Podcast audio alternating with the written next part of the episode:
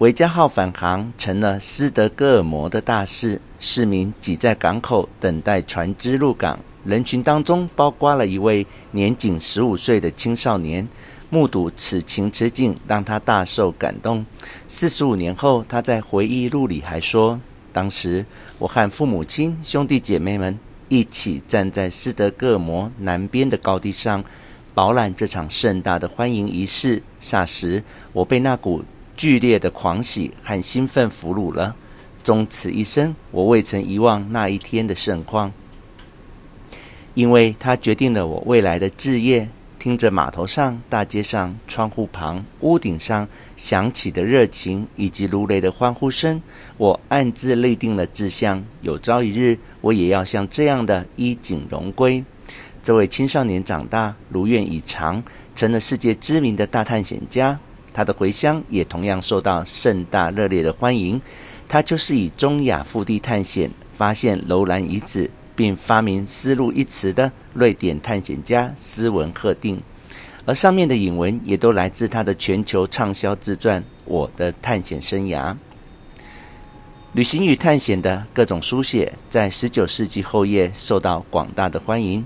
这个现象一直持续到至少第一次世界大战之前，而旅行家与探险家的超高人气，使他们看起来几乎就像今日的摇滚乐歌手。或运动明星，斯文赫定正是最后一代的这种文化明星。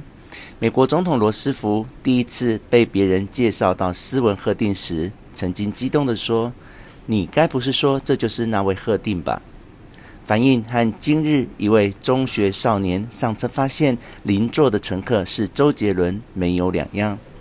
但我说那是最后一代家喻户晓、广受欢迎的探险家，在他之后。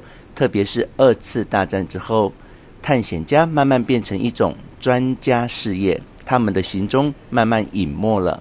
偶尔有些报纸的头条新闻提到某几个特别的成就，但引发的已经不再是那种颠倒众生、风靡大众的激情反应。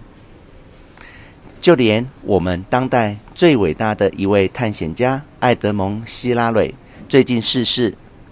我看所有的媒体，只有国家地理频道显得有点激动，一连播了好几个他生平事迹的纪录片。其他的报纸、电视台大多只是念念稿子，虚应故事而已。念稿子的明眸皓齿女主播，恐怕根本不知道稿子里的这个人是谁呢？无独有偶，不久前我向一位搞电信的瑞典朋友。提起我的偶像斯文赫定，他也不知道赫定是谁。这也怪不得女主播或瑞典青年，谁叫他们生得晚？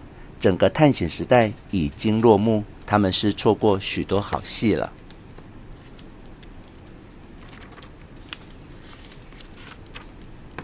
探险时代是何时结束的？英国探险家兼旅行史家波西·塞克斯写下他著名的探险史时。在他心目中，探险时代早已经结束了，因为在到达北极、南极之后，地球上已经再没有更高价值的地理目标让探险家去追求了。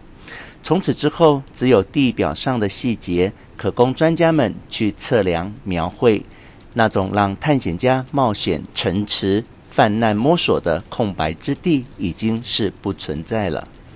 但对欧洲人而言，大航海时代带来的大发现时代，是一场又一场的地理惊奇，也是一幕又一幕世界观扩大重写的过程。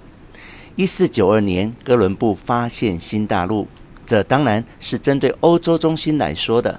对北美洲的原住民而言，你怎么可能把他的家园当作人类发现？然后有第一位绕行环航整个地球的麦哲伦，然后又有几乎测量了全球海洋道路的柯克船长。